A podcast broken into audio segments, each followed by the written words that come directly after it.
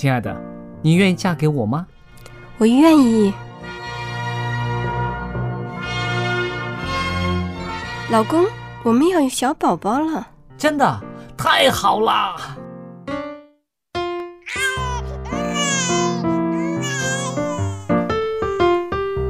妈妈，妈妈，看我画的画，好看吗？真好看，宝贝画的太棒了，拿去给爸爸看看。爸爸妈妈，我去上大学了，你们多保重身体，我放假就回来。出门在外要注意安全。好好吃饭，天冷了，别忘了多穿衣服。好了好了，别多给唠叨。家里打电话哦。孩子啊，啥时候回来吃饭呐、你爸想你啦。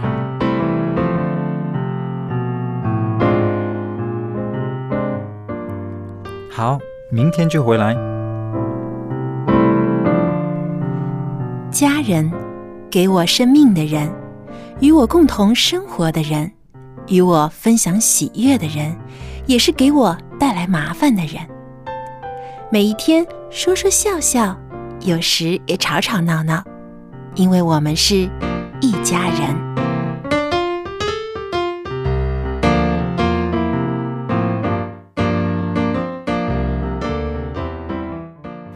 是一家人，不进一家门。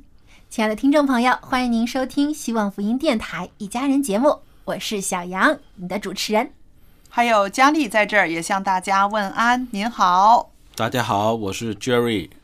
啊，我想问一下，嗯我来做一个小小的调查。嗯那请问一下，呃，佳丽姐和 Jerry，，你们家里有没有这种啊锻炼身体、做这个健身的运动器材呢？现在没有，啊现在没有，就说明以前有过，以前？有过。有？有，杰瑞家但是应已经被应该很多吗封尘了。封尘，有有有很长时间我没有相信再用了。每个人都曾经试过，有过一件两件这样的东西。对，我想或多或少都会有一些，我嗯家也有几件，嗯不过也像杰瑞说的，已经 啊堆在那儿好久没用了。嗯其实很多人都有这样的情况啊。那我看到呢，这国家体育总局啊就做过一项调查研究，啊，那就发现呢，在调查的人群当中，有百分之八十以上的人啊，嗯都或多或少的会有一些的健身器材。嗯，但是其中呢，百分之七十的人就说啊，已经好久都没有用这些器材了那。证明我们都是正常人。对啊，那原因呢，就基本上都是说，一个说，哎，没有时间去用，还有呢，就是，哎呀，太累了啊，没有办法坚持下来，所以呢，用了一段时间就丢弃在一边了。嗯那么，呃，我们有的时候，呃，就像上期节目当中我们说的，要鼓励大家，我们自身也是要多锻炼身体，对，变成一种习惯。嗯，这样呢，不仅身体健康，身心愉快。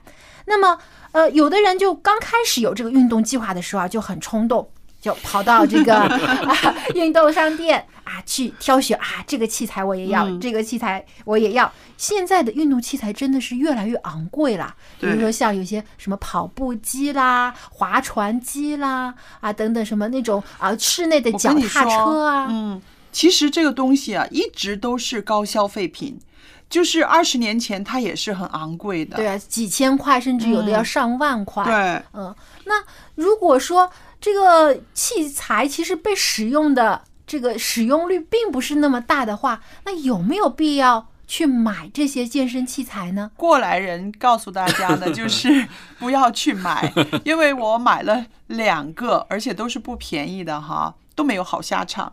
都因为说第一个吧，第一个就是啊，生完小孩之后呢，当然在家里带孩子啊，然后就就体重增加了，那就好了。那么既然不能够带着带着一个小婴儿常常出去走啊做运动，那就在家里面要安置一个东西，希望我可以运动啦。嗯，这个计划很好。计划很好，然后家人也蛮赞成的，嗯然后就那个时候二十几年前真的不便宜，一个在室内的一个自行车吗自行车哦自一个自行车嗯，然后还可以调啊，就是说你调那个重量，嗯调重量啊，怎么样，还可以夹着耳朵这边可以呃测试你的脉搏啊、心心跳啊嗯，很好啊，哦对啊，功能还挺 挺齐所以全。所以说不便宜嘛，然后还计算你卡路里嘛，嗯，真的不便宜。可是呢，没有坚持下来。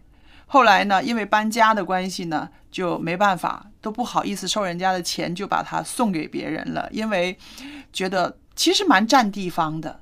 他那个、对那个以前的又比较大架大台的嘛，真的是没有好好的利用它。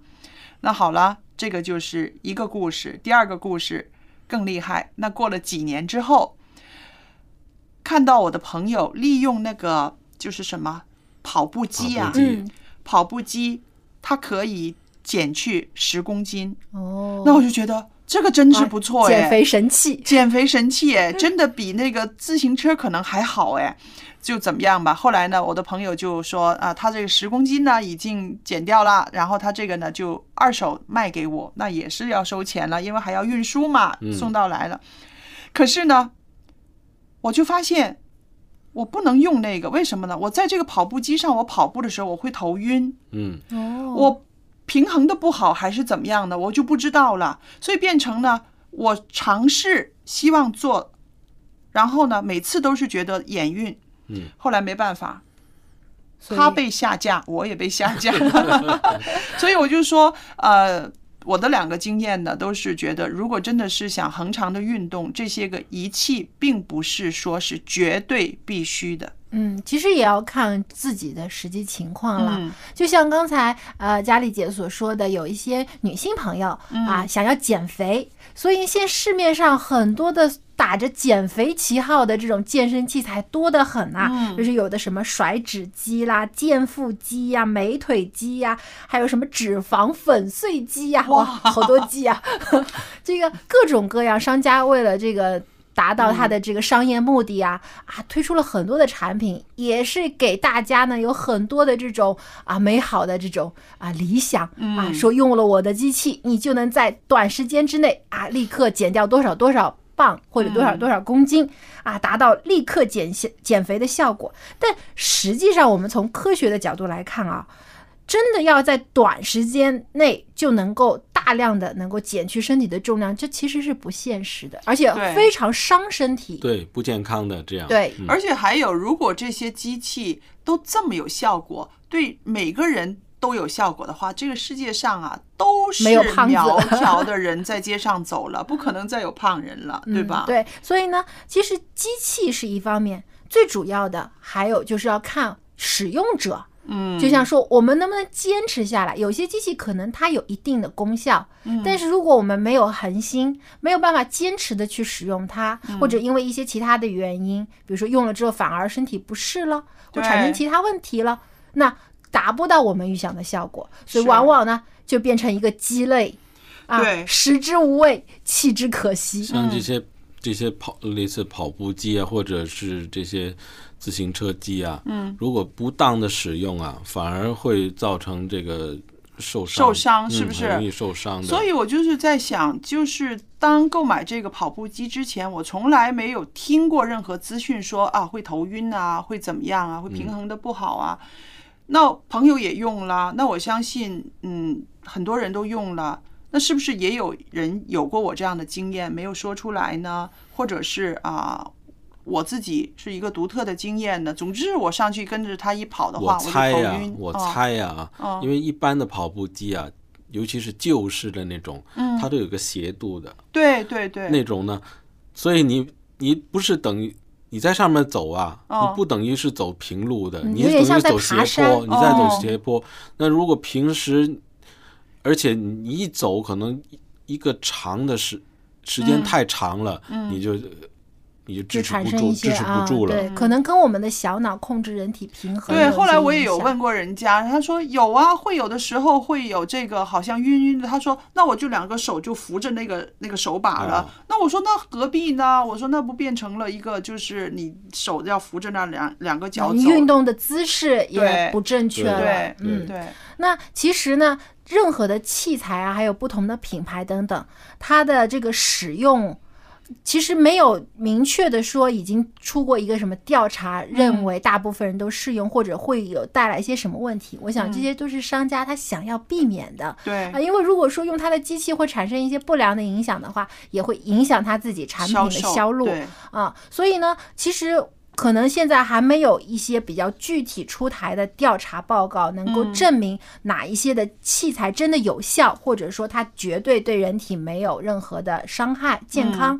所以呢，如果真的有必须想要购买一些健身器材，首先你要了解哪些品牌是值得信任的，其次呢，针对自己的实际需要去购买。还有呢，如果可以用其他的自然的方式，嗯，来进行锻炼的话，那其实最好。因为有的时候在家里面跑步啊，毕竟我们家里的这个空气的流通不像室外的流通那么好，而且你在室外跑步的时候，你沿路一边跑一边看风景，你不会感觉运动的这么吃力。嗯但如果说你在家里，在一个这个相对封闭的空间里面，而且你就对着一堵墙在那边跑，嗯。很快你就会觉得无聊、厌倦，觉得坚持不下去了。当然了，也有其他的一些的因素，还有的要开着冷气来做做 运动，对对对啊，也有。这实际上其实没有达到真正理想的对对运身体也不动效果。好的。嗯，那么呃，当然了，现在也有很多的这个健身教练呢，也提出一些好的建议，就是说不一定要购买非常昂贵的运动器材才能达到想要的运动目的。对了，我知道有一有一些人建议一些家里随手就可以拿到的东西对毛就可以巾什么的，啊对，没错。比如说像有一些男士，他想要锻炼臂力。你不一定要买哑铃或者其他一些比较呃又重又占地方的这种健身器材，你可以直接比如说家里喝水的水瓶儿啊，装满水啊，装满水。嗯还有呃，像有些女士，你经常洗衣服的时候，不是要一一整筐的那种啊脏衣服，你也可以把这个作为 啊一个锻炼的一个器具，而且呢，也是有一定的生活乐趣在里面。脏衣服就要想一想了。嗯，当然了，这个可能会这个可以有有有各自的创意。对对对嗯，那有一些人还拿自己的孩子当成啊一个对健身的器材，也有有啊。当然，这个也要注意安全啦，嗯不能因为这个健身啊产生了一些的这种人身安全的问题。对，不过从这个话题里边呢，我们就会发现呢，这个市场上面的这些个消费的广告，还有潮流，还有这些个啊艺人他们的代言，对其实是很刺激人的眼目和人的这个脑袋的这个消费的欲欲望欲望，嗯还有判断的，是不是？对，呃，有的时候呢，我们真的生活在这个社会里面呢，我们无可避免的会看到一些所谓的好的东西啊，会听到一些啊很棒的资讯，然后呢，自己就觉得，嗯，其实我也可以负担。我何乐而不为呢？对不对？那就是在这个软弱的时候呢，就很容易出岔子了。真的，你花了钱买了这个运动的器材回家，很可能呢，你不会常常用，这还不止浪费了金钱，更有一个可能呢，就是家里面的人根本不喜欢有一个这样东西摆在家里面，很碍事儿嘛占地。方，有的可能还会哎产生噪音。对，还有呢，还要清洁，还要打扫，然后呢，这就为家里面呢带来一桩事儿。这个事儿呢，就可能会引起一些个纠纷啊，呃，不和睦啊，对对不对？嗯，所以首先，如果你真的希望或者想要有购买一些健身器材，你先要考虑清楚这个器材本身，嗯并不一定能使你实现你的健身梦想，是因为器具只是一个工具，对，真正的能够达成目标的是你自身这个人，你的意志力。是啊，职业如果你有一个完整的计划，你还要去实施，你能够坚持下来，才能达到你所想要的目的。不是说我买了一个跑步机，或者买了一个什么呃这个减肥的健身机，我就一定能减肥成功，我就一定能够锻炼身体。嗯，不一定，有的只能变成一个装饰品，还是一个不是很好看的装饰品，占用了你家的空间。所以呢，真的要做一个理智的消费者，锻炼身体呢，也要有智慧和灵动性。那刚才我们也说到，有的时候啊，使用一些运动器材，嗯呃，如果使用不恰当的话，也会使自己的身体受到一些损害。肯定啊，嗯，其实，在运动过程当中呢，我们也要啊、清楚有一些误区，嗯啊，要能够自己明白解惑。我在网上找到有一位非常著名的一位健身教练啊，就啊提出来说，其实啊，我们在锻炼的时候，特别是有一些初呃新手，就是刚刚开始制定运动计划的人啊，经常会有一些误解。啊，比如说，有的人觉得我只要出汗了就是运动有效了，嗯，但实际上呢，每个人的这个呃我们的毛呃汗毛啊，或者是汗腺呐、它的这个生长和它的这个活跃性是不一样的，有分为这个活跃型和保守型。那有些人呢，可能稍微运动一下就很容易出汗，对但有些人呢，即使做了比较剧烈的运动，他的出汗量也很少。嗯嗯，所以呢，这个是因人而异，是跟呃这个遗传有关系的，嗯所以不能作为你是否运动有效的标准。嗯嗯，那还有呢，就是说，有的人觉得，呃，如如果我是做室内运动，那就不需要穿运动鞋了，因为在家里嘛，啊、做一些小量的运动啊、穿普通的这家居鞋或者是拖鞋也可以。但其实这也是不正确的，因为无论你做哪一项运动，你都要穿适合的鞋子，对，使你的脚呢处于一个被保护的状态。如果你穿其他不适合运动的鞋子呢，很容易扭伤，造成伤害。对，还有这个热身，热身的活动也是非常重要的，对不对？因为我觉得啊，真的有的时候一些人的热身活动做的不好的时候呢，不充分不充分不够，然后健身的时候就很容易受伤。那这种伤害呢，有的时候是要一辈子都要跟着他的，对不对？这个是很划不来的，对不对？还有一个所谓的运动的误区呢，就是说啊，经过一段时间运动之后呢，啊，我的这个肌肉呢就可以长期保持这种状态了，它不会很萎缩不会紧变形，嗯这个也是假的，对不对？对其实呢，啊，如果是你现在练出来的这个肌肉是这个形状的，如果你过一段时间你不再练这块肌肉，甚至不持续的练的话呢，它的强度不保持，对它就会这还是走样子的，还原了 还原的哈就。是所以。其实锻炼身体真的是一个很持久的，没有人说我短期之内就能达到一个非常理想的一个状态。嗯。对，那还有一个呢，因为到了我这个年纪，我就会常常呃听到，也会说到，就是说，其实健康运动呢，对任何年龄的人呢，的确都是有益的。但是呢，还是要看你的身体的状态，你要挑选一些适合你身体可以复合的运动来做，对不对？嗯对啊，不是说啊哪一个机器或者是哪一个动作你都可以做的。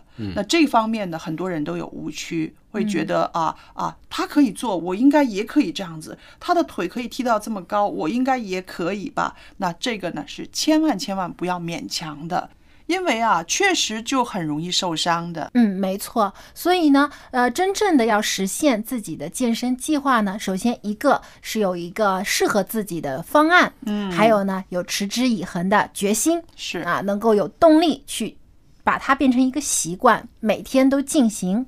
那么其他的呢，就是锦上添花了。无论有没有器材呢，就看你个人的需要了。嗯，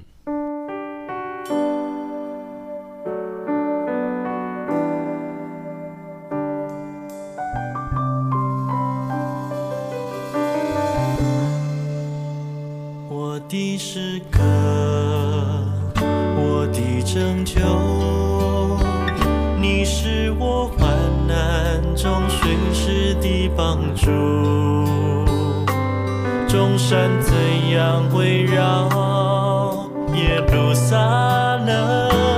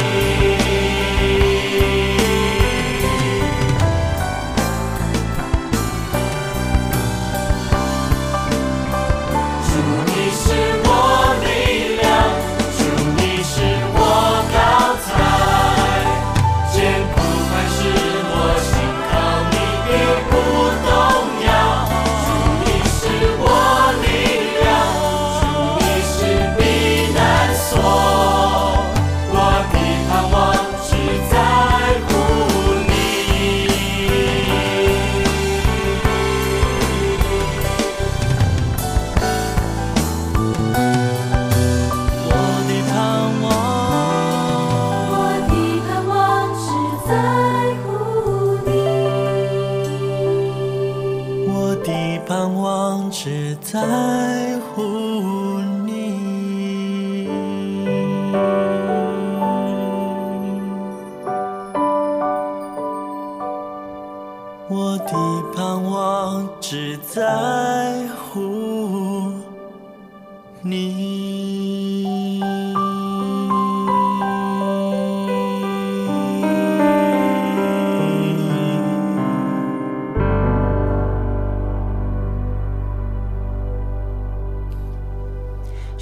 了运动的话题，下面我们又要来关注一下我们的这个下一代可爱的孩子们了。嗯那接下来呢，春雨要和我们分享亲子话题，我们把时间交给他。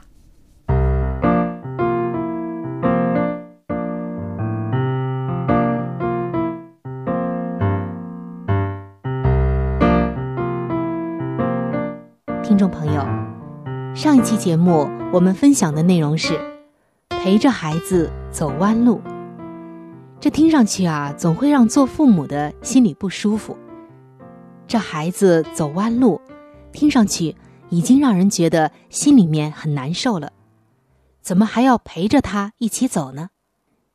相信听过上期节目的朋友，一定会明白这究竟是怎么一回事。而且我相信大家都会赞同陪着孩子走弯路。是的，孩子走弯路，这是不可避免的。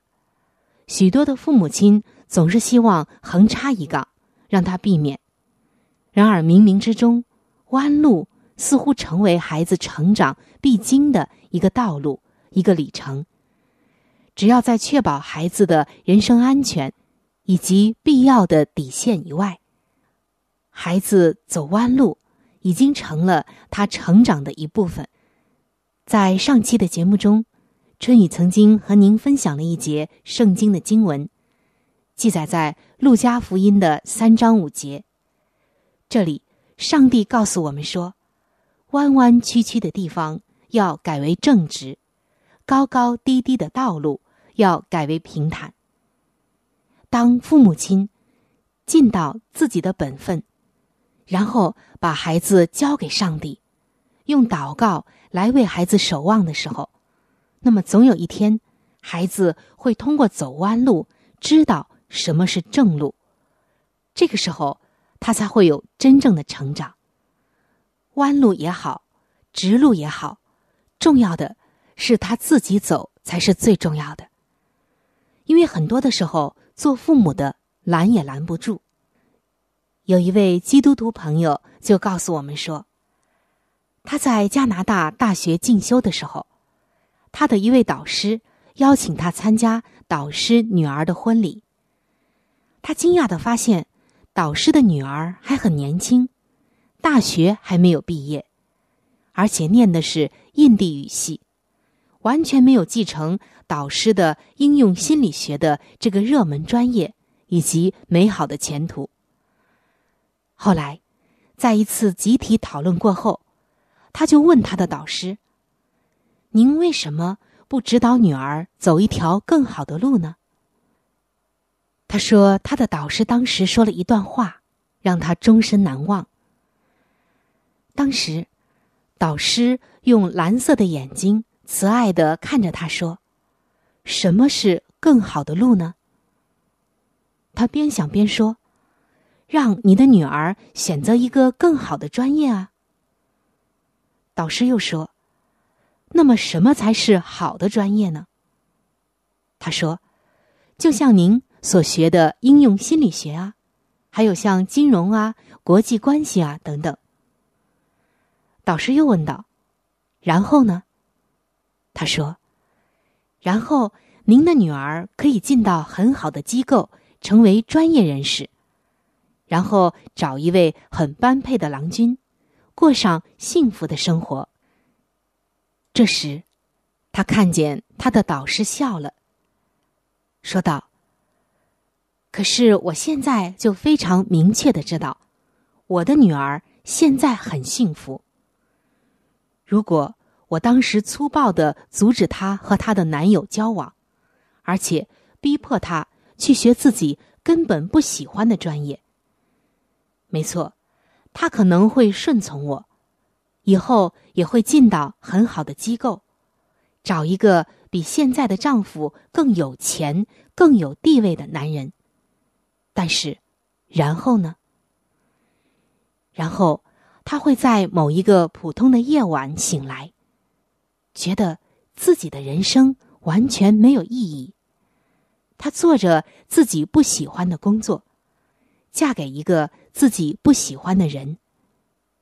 也许他会用一些心理暗示来帮助自己度过这个难关，但更大的可能性却是，他最终不得不来找我，因为他得了。抑郁症。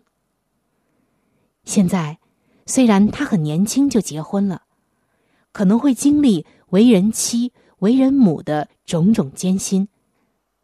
他自己也选择了一个很偏的专业，还可能会失业，或者被派往万里以外的某一个贫民窟做社会工作，缺吃少穿，还要担心感染疾病。其实这一切，在我这个做父亲的眼前、心中，已经是清晰可辨的。我当然会心痛，但是我知道，我的女儿不会抱怨，他会在每一点艰辛后面，积极的来寻找幸福的踪迹。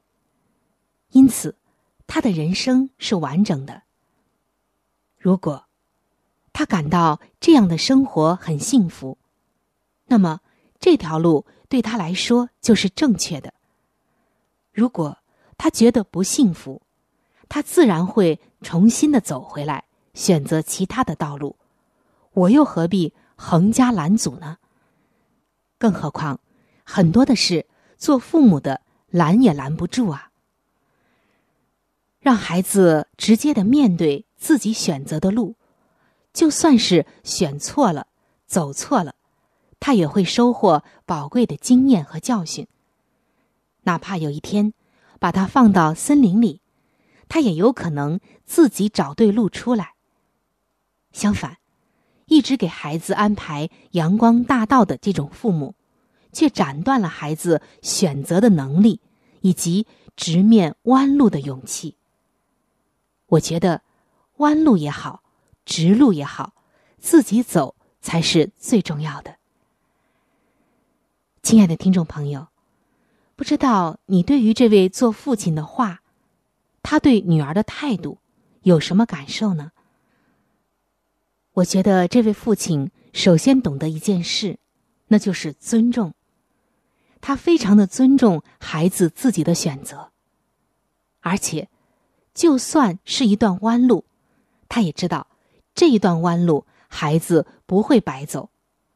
那如果孩子选择的是他自己喜欢的，即便辛苦，他也觉得幸福，这难道不比更有钱、更有地位，但是内心空虚、抱怨、抑郁更好吗？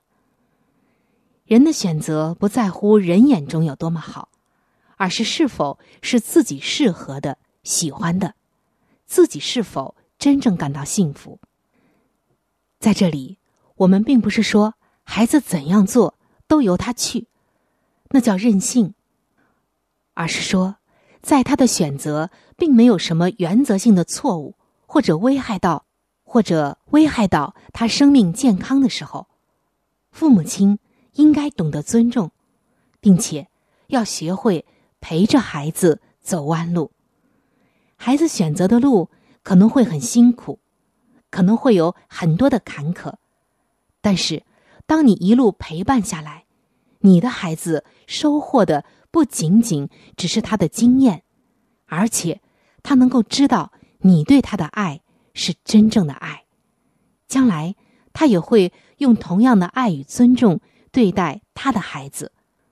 所以，不在乎走什么样的路，而是说。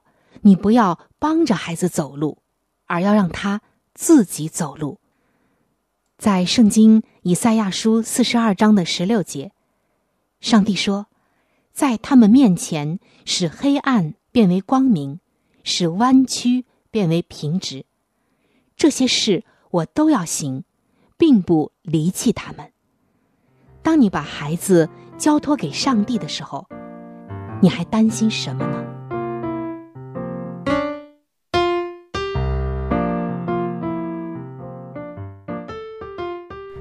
非常感谢春雨的分享。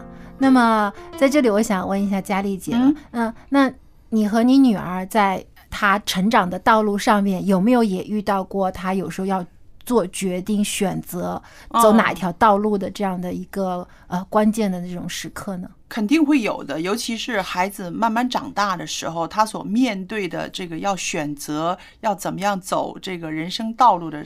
机会会越来越多，对不对？小婴孩的时候都是你帮他包办都可以，但是到他长大的时候呢，他自己想试，然后呢，家长你愿不愿意让他去试一试？或者是你家长是你已经为他安排了路，希望他走你的路，那其实这个呢也并不是那么容易的，因为孩子他有他自己的。思考的能力了，还有自己的想法。对，我就记得呢，在啊，在我女儿的这个生活里面呢，有一位老师的出现呢，非常好。而这位老师呢，也间接的啊影响了我。那我记得我女儿呢，有一次她要选择，她是留在原校读书，还是她有一个机会去啊去海外去读书。这个时候呢，他不知道怎么样选择，进退两难。于是呢，他就去跟老师讲。那这个老师呢，是他合唱团的一个一个指导老师，然后老师呢就笑了一笑，然后跟他说：“他说，嘿嘿，你选哪一条路啊，你都会后悔的。嗯，都都有可能不是你所想的那 样。对，因为呢，啊，那小孩儿一个呃初中二年级的小孩，他当时真的是不明白嘛。那后来他就说，怎么会这样说话呢？后来老师呢就跟他解释说，他说你留在原校读书很好，很顺利。”没有什么风浪，但是呢，你将来你会后悔，曾经有一个机会，你可以走出去，你没有走，对不对？你这个可能有机会会后悔。好了，你选择走出去去读书，如果遇到一些困难、挑战，你就后悔选择去了。对 对，还想想原来的学校更加平安，对，多舒服，一帆风顺一些。所以你说这个老师是不是很有智慧哈？他就是告诉他你怎么样选。你都要承受那个结果，应该不要因为自己选对了选错了，为了这个而后悔。你就是后悔也要往前走，往前走，因为这是你的选择。那我就想到了刚刚春雨说的哈，这个陪着孩子走弯路。我记得我们也讲过，就是说，如果孩子明知道那条是弯路，他也不愿意去选，对不对？那家长如果知道那条是弯路的话，他也不愿意放手孩子真的去兜个大圈子，是不是？对，因为我们爱子心切嘛，我们总希望他不至于浪费了他的时间和他的这个精力。可是呢？有的时候在选择的时候，你并不知道那是一条弯路。昨天我觉得啊，那个老师的那个话呢，就让我有很深刻的体会。我就觉得很多时候呢，我们把这个事情说明了给孩子，然后他选择，然后就是他在啊遇到困难的时候，我们鼓励他，因为已经选择了嘛。嗯，人生没有走回头路的，很多时候。所以呢，就是我想做家长的一个呃责任，就是你陪伴着他，他走到哪里，你都陪伴着他，对，在一旁守守护他。对对。嗯对，所以父母啊，其实我们不但说养育孩子，嗯，但是很多时候孩子并不是完全属于你的，对。孩子他有自己的呃理想，有自己的看法，嗯。也有自己追求的目标。是。也许他选择的路并不被自己的父母嗯。看好，但不一定表示这条路就走不通。是，我不知道大家有没有在网络上看过啊一些个小婴儿吃柠檬的那个镜头。嗯、我我有看过，我我有给我儿子吃过，是不是？你会发现小孩他哈，他吃了之后啊然后他很苦很酸，他那个七情上面哆嗦那一下。哆嗦那一下，可是皱的。他不肯扔掉啊，对啊，还还还会再再舔一舔，再试一试。然后我就常常记得这个画面，我就想，无论他是多小的孩子，他都有他自己自身的体验，有他的经验，嗯他会凭着他的经验去选择。他也想要去尝试对自己没有尝试过对的事情。对，所以看那个片段的时候，我们看起来好像很好玩儿，有的时候，哎呀，怎么这么样这个整这个小孩儿呢？可是我们会发现那个孩子他。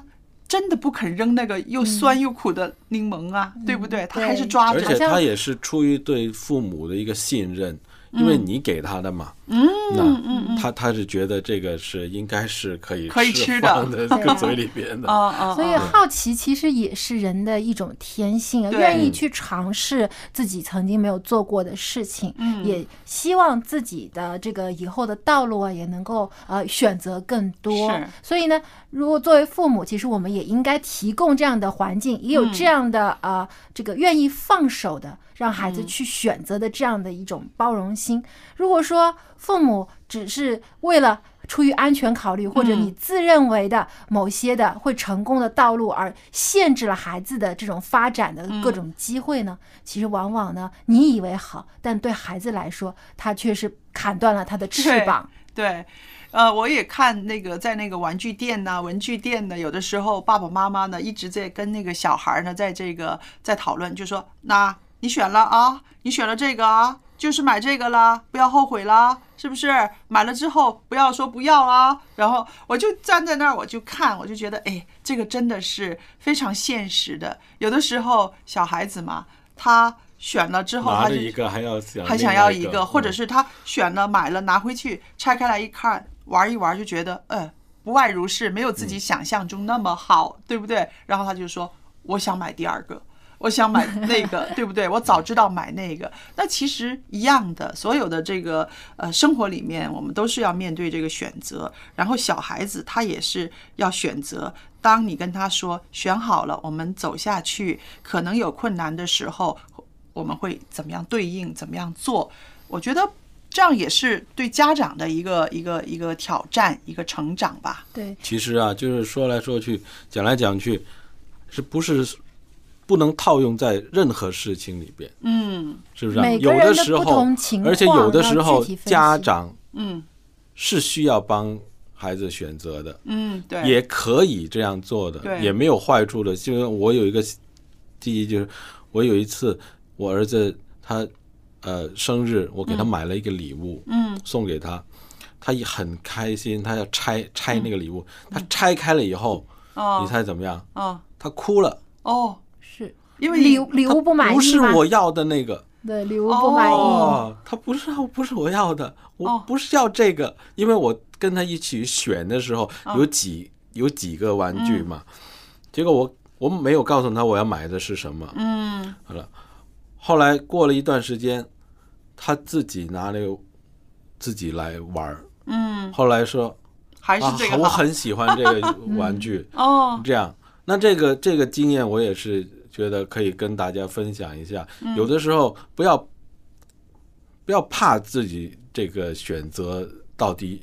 对还是错，这这还是要凭这个信心，嗯是不是啊？所以其实也是说要看孩孩子的这个，因为每个孩子都有不同的情况、性格啊、脾气啊等等都不同，要根据孩子实实际的情况，也要根据他所选择的这个事情。其实大人真的也是要很有智慧啊，也是在不断的学习当中啊。嗯。那呃，只能说都不要再走到太极端的对，有的呢就管得太严太严，什么都不让孩子选；嗯。还有一种呢就完全是放养，就是什么都随便，孩子什么都可以。其实都有不好的地方，对，关键是要达到一个平衡。嗯所以呢，这个也就是我们每个人都要去学习的功课了，无论是父母还是子女，都需要在一同的成长。对。主耶稣，我爱你，把你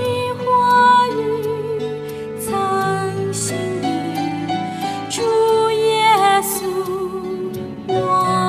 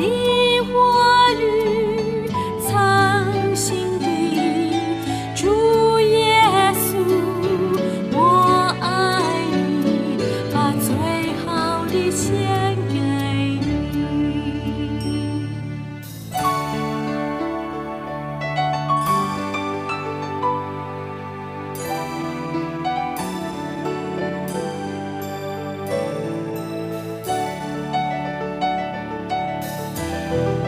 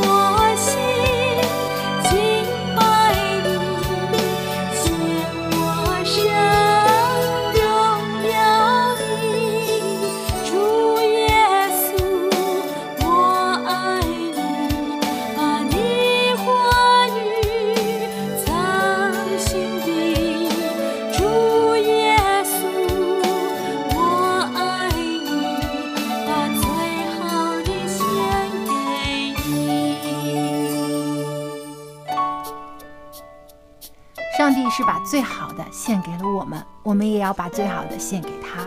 那除了孩子啊，是父母最最啊关心、爱护，也是奉献一切的对象。还有，别忘了我们家中还有我们的父母、年迈的长者，也是需要我们时常去关心和爱护的。对呀那么接下来呢，蔡博士就要和我们分享“家有一老，如有一宝”的环节了。今天呢，我他会跟我们一起来分享一下如何与老人和睦共融的六种方法的其中几种。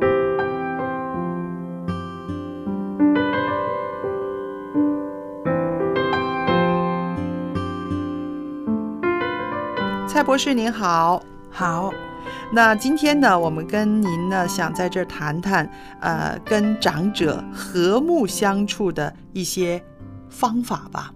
好，因为我们知道啊，呃，家里面的老人呢，他们常常不满意年轻人，那年轻人呢也不满意老人家，那大家活在一个屋檐下呢，虽然彼此相爱、彼此关心，可是呢，啊，在这个沟通方式上呢，总有一些差异。那我就想到啊，在我们中国啊，六十岁以上的人口呢，已经达到一点三亿了。嗯，是一个开始老化的社会啊，嗯是总人口的百分之十。许多孩子会抱怨啊，跟爸爸妈妈相处好困难。那么，我们孩子们应该学习一些怎么样的方法和父母相处呢？还有，父母们又应该怎么样的啊、有进有退的跟孩子们互动呢？我相信这是一个我们以后全民都应该学习的文化吧，真的，嗯是？吧？嗯嗯，那您想想，我们现在的一些啊六十岁以上的老人呢，其实还是很健康的，也很成熟的，对不对对？那面对嗯。这些老人的时候，我们应该怎么样表现我们的尊重，还有怎么样利用他们的健康成熟，来让年轻人可以得着益处呢？啊，我们在北京大学老年问题研究中心一个嗯。副主任，嗯。他特别研究了针对不同啊类型的老人进行了一些分析。嗯。他们把类型一的时候就是成熟健康的，啊，就刚刚我说的那种，对嗯。嗯哼，嗯。我们就是讲它的特点跟表现这一类的老人家，嗯。过去了他是很豁达的嗯以对的，嗯，也很能适应这个心理的变化。哦，也可以用科学的态度来对待这个社社会跟生活，嗯也会主动去从事一些有关社会的活动，嗯有自己交往圈子的朋友，嗯所以他们相处之道了。晚辈们呢，只需要尽一点孝心。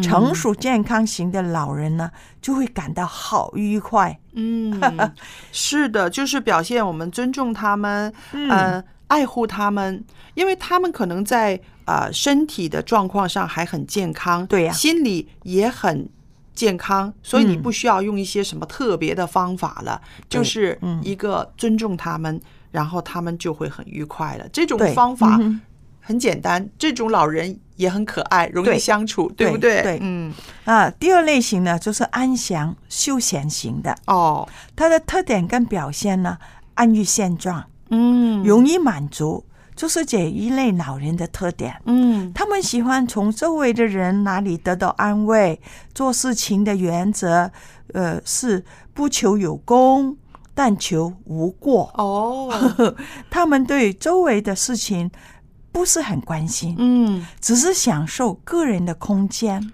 哦，很有个性啊。对啊嗯他们相处之道了，就要给他们有足够的空间，嗯又不能太过疏离哦，嗯又在合适的距离上，尽可能提供一个温暖啊、安慰啊。嗯子女还有周围的人群，一定提供一些舒适、安静的生活环境，就能够满足他们的要求。嗯，那我看这类的长者，他们的那个。他们很注重他们的内心世界，是不是？常常要有一个独处的时间。嗯那可能独处的时候，他会看看书啦，嗯他会自己思考一些人生的道理啊，或者是社会上的问题啊，嗯，啊，挺有意思的这种人。他是关心，但是他很多时候不会参与，嗯嗯，他就是希望是个比较安静嗯。啊，我们就说安乐人生，安乐人生 那一嗯种嗯。哈、比较舒适。第三类型呢，嗯。就是那个防御拘谨型的了。啊，这个有点个性了，哦。防御拘谨啊，对呀听起来有点 嗯，他们的心理还有他们的表现是什么呢？啊，他们的特点跟表现呢，这一类型的老人中心会感到啊，心中啊会感觉空虚，还有折磨。嗯而且呢，他们用来解决的方法就是投入一些很紧张的工作，还有各类很繁忙的活动当中。哦，这种的日程摆得满满的状态，让他们能够忘掉了他们的年岁啊，还有他们的孤独。哦，这一行蛮有意思的啊，他啊看起来好像是很忙碌啊，很就是怎么说，很急躁的生活的状态，但是其实是他想填补他心里边的那种失落感吧。对，就很简单，用个现代人的来看，就是一个刚生完呢宝宝的妈妈。嗯当她本来呢肚皮很大很胀的时候了，嗯当那个宝宝生了出来之后了，她就觉得很空里面。哦，很所以很多 那些产妇嗯。就喜欢吃，嗯。希望把它填满。哦，所以用这个比例了，比喻了，嗯。可能就是讲到这个防御拘谨型的人，嗯。他就是因为内心的空虚，嗯。所以他一定要扮成了他们很忙很忙，哦，自己很有用。对。对哦，所以这样内在跟外在不合一的。那我们怎么样跟他们应对呢？啊、相处之道了。首先，不能够很简单、很简单的否定他们积极向上的态度，哦因为这个是好的，嗯哈、但同时呢，也要尽可能啊分散他们的注意力，嗯给他们提供一个放松的机会，嗯还有慢慢的诱导他们摆脱了这个忙忙碌碌的心态。啊，这个是要诱导，不是说你要勉强他们，是要他们自愿的情形之对下。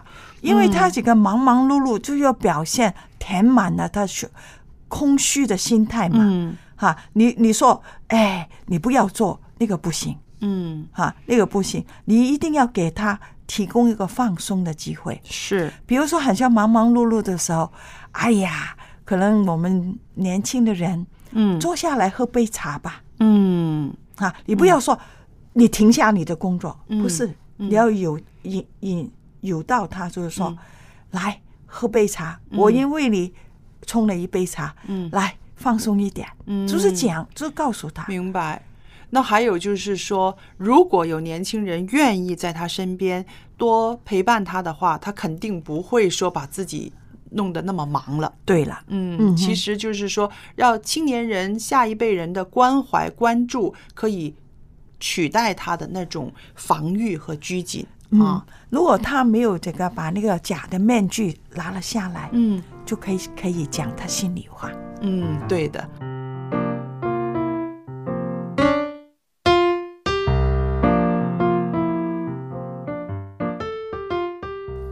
非常感谢蔡博士的分享。那这几期的节目当中啊，蔡博士跟我们讲了很多不同的长者的特征类型，对。啊，去了解不同性格和嗯。生活习惯的老人，同时呢，也教导我们跟他们互动有哪些原则，还有一些好的方法，帮助嗯。我们可以跟这些老人更加和睦愉快的相处。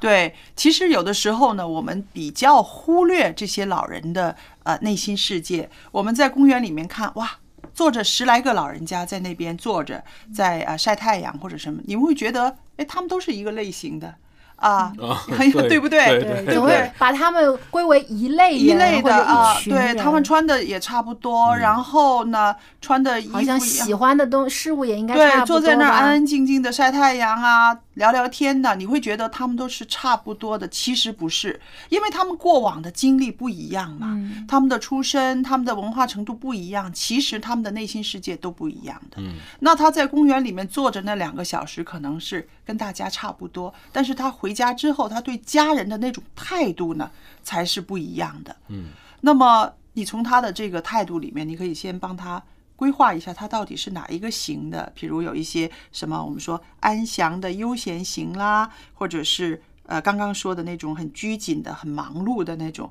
你帮他分了一个类型之后，你就慢慢了解他为什么会这样的表现。那么找出他这个会有这种表现的原因，，对，嗯，然后后对症下药，对，用用适合的方法去嗯与他交流。对嗯，我想这个不单是对于我们如果想要去帮助一些长者了，同时嗯我们自己家里有老人家的爷爷奶奶啊，或者自己的父母本来也年迈的，也可以呢啊、去多关注他们生活当中的一些的改变，因为有些老人家他可能年轻的时候是一种性格、对脾气，对啊，到年老的时候，诶，突然三百六十度大变样，是啊，嗯，像我外公就是他年轻的时候呢，其实是一个啊。就是脾气啊比较急躁，嗯。然后呢啊也是讲话说一不二的一个人，嗯。啊，就是包括在对外面的人，嗯。呃，与他相处，包括同事之间啊或朋友之间，也知道他这个人呢，就是很很有啊主动权，嗯然后呢很是一一家之主，很嗯。比较强势的，嗯。但是发现他慢慢随着年纪的增长，到老了之后啊，他退休以后啊，还变成一个脾气非常温和的人。嗯哦啊，话也很少讲，但是呢，啊，很关心家里的人，经常啊、嗯招呼儿女回来做饭给大家吃，嗯也问他什么，他都说我很好，我很好。嗯啊，就也不把自己的一些的难处呢跟家人讲，不需要家人为他担心。但有的时候啊，其实我现在细细想来，我相信我外公他其实也心里有许多的话想要跟儿女们讲的，但他可能不想他他们担心，所以呢就变得更加的沉默，只是在行动上面来表现他对儿女们的关爱。嗯，所以呢，对于这样的老人，其实我们也要多一点的去关注他们，去发现他们的这种变化。对，这个是很要紧的。嗯呃，我们常常说不要一本通书读到老，是不是？一个啊、年轻的时候他有这种性情的人呢，可能到他年老的时候，他会发现哦，我以前的那种急躁啊，那种强势啊，可能让人很受不了。他可能慢慢在改啊，嗯，他在对改，对不对？他在融合在这个家里面。那么看到这样子的他的好的改变，你真的是应该更加格外的去赞赏他，去欣赏他，不要呃让老人家觉得我改了，你们还是用老眼光看我，那他就觉得很委屈了。没错，没错。那也有另外一种情况，就是本来脾气很好的人，结果年纪越来越大上去，他就出现了一些呃。别人受不了的一些的问题，嗯呃，那我们也要更加去了解出现这些变化的原因是什么。对，他可能心中有一些的需要没有得到满足，嗯或者不够被人重视，他就渐渐的变得越来越唠叨，或者脾气也变得不好。对那我们知道这些原因之后，才能够帮助老人家，让他能够啊、有一些改善，是更加容易跟别人相处。我相信呢，这个也是我们做儿女的本分，嗯应该是去多点了解和关心。是。那么时间的关系，我们今天呢就聊到这里。下期节目当中，我们会继续和大家分享亲子以及老人的一些话题。如果你有感兴趣的呃话题，或是你自己有好的经验和见证想与我们分享的，我们非常欢迎你来信告诉我们。我们的电邮地址是 l a m b at v o h c 点 c n，欢迎您随时联络我们。我们在下期节目中还有更多有趣的话题要和您分享，请您届时收听。我们下期节目再见。朋友们再见啦。拜拜。